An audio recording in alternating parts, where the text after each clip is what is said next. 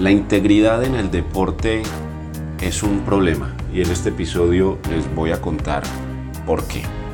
Lo primero es que la integridad deportiva no está definida ni por las agencias gubernamentales que promueven y dicen proteger la integridad, ni siquiera por las organizaciones que se encargan de velar porque el deporte se desarrolle en condiciones justas, como la WADA, por ejemplo, o el Comité de Ética del Comité Olímpico Internacional.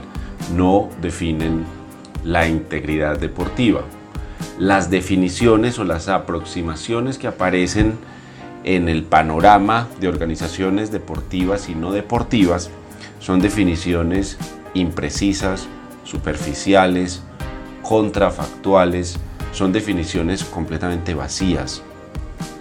Estas definiciones se aproximan al concepto de honestidad o de igualdad o hacen referencia a la impredictibilidad del deporte. Estas definiciones vacías eh, carecen de una integración de visiones que pone en riesgo la verdadera idea de lo que es la integridad en el deporte. Los riesgos de imponer este tipo de visiones son la de caer en una visión corporativa basada solamente en el comportamiento. Al final del episodio les voy a contar cuál es la correcta definición de integridad. Entonces, empezar por decir que la definición, el problema actual es la indefinición del concepto. Segundo, una falta de credibilidad en el deporte que está trayendo una crisis existencial, que si sigue ocurriendo lo que viene, el deporte va a desaparecer en los próximos 20 o 30 años. Esta falta de credibilidad la divido en dos actores. Los primeros, los dirigentes. Y segundo, los jugadores, los deportistas. De los dirigentes, debo decir que sus faltas constantes a la ética y a la integridad, al parecer, no tienen consecuencias ni en los espectadores ni en los consumidores. De hecho, las personas que saben que los dirigentes deportivos del deporte que siguen han sido corruptos o han cometido corruptos o se han comportado como organizaciones del crimen organizado, siguen asistiendo a sus eventos, siguen comprando los productos asociados.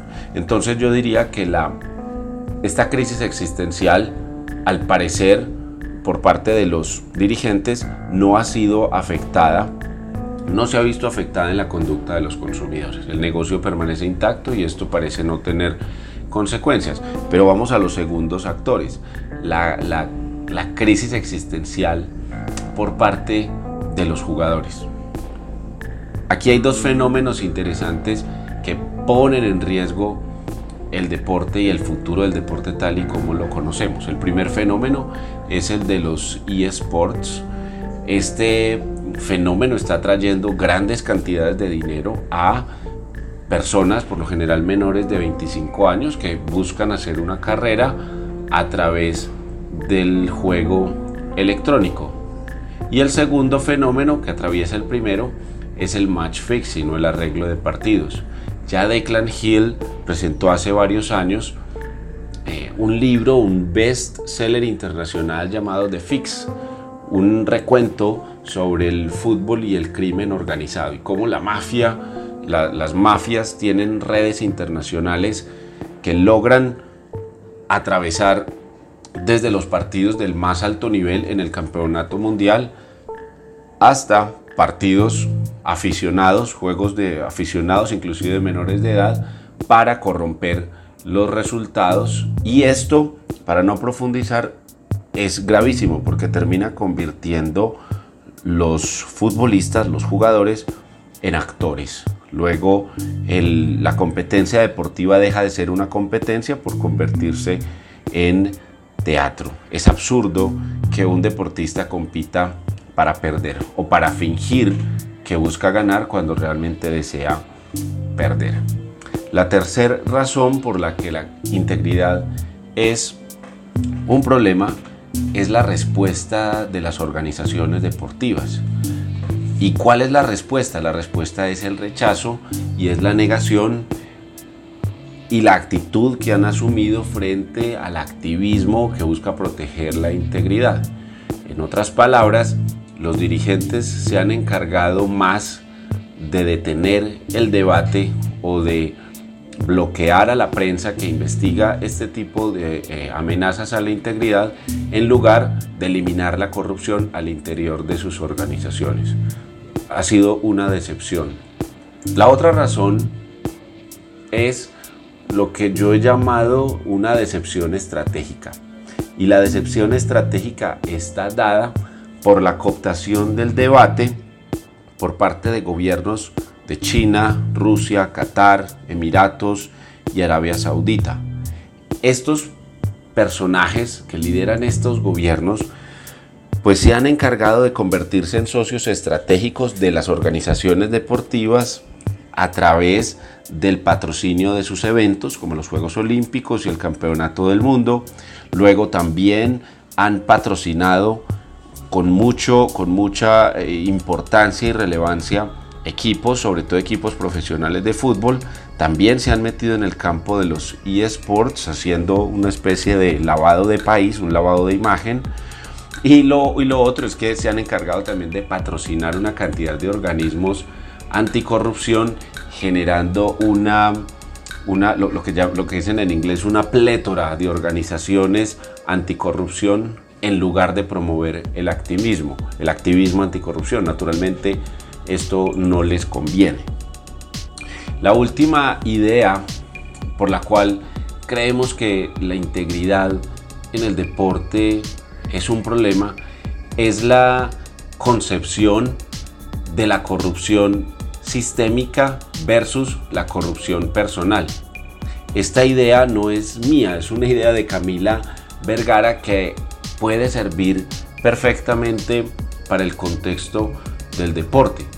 Es decir, si seguimos entendiendo la corrupción como un problema individual, como el acto de una persona que se desvía de la norma y dejamos de como sociedad de entender que la corrupción en el deporte tiene modelos que demuestran que la corrupción es sistemática, pues, pues no va a pasar nada. Lo que va a pasar es que se va a, criminalizar la manzana podrida, entre comillas, pero si la corrupción es sistemática, la corrupción va a seguir, va a seguir en el sistema. Para terminar este episodio voy a presentar una definición de lo que es la integridad en el deporte. Entonces, pensemos el concepto de integridad en el deporte desde cuatro perspectivas que no pueden ir individualizadas. Las cuatro perspectivas son, primero, es que el deporte como actividad tiene asociados unos valores inherentes al juego, al deporte, que son la justicia, la inclusión, la seguridad, la excelencia y la competición.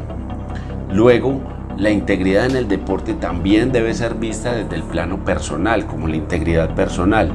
Esta reputación, e, esta, esta visión se basa en el supuesto de que los individuos que participan en la producción del deporte están actuando con precisión y en función de su rol y como tal están protegiendo una reputación personal. La tercera visión que debemos tener sobre la integridad es una integridad organizacional.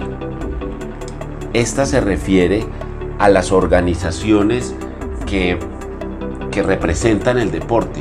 Estas organizaciones actúan, actúan confiando en los valores y compromisos y como tal deben tener una reputación organizacional y actuar no solamente para cuidar su reputación y su imagen, sino también para respetar los compromisos que han adquirido con las organizaciones que los han elegido para representarlos.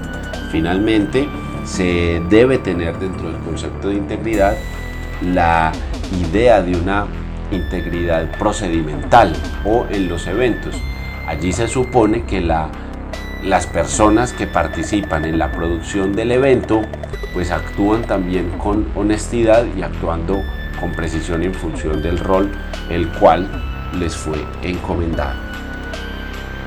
Este fue un episodio de Transparencia en el Deporte Podcast. Síguenos en nuestras redes sociales, en Twitter, Facebook, Instagram y LinkedIn como arroba TD Transparencia.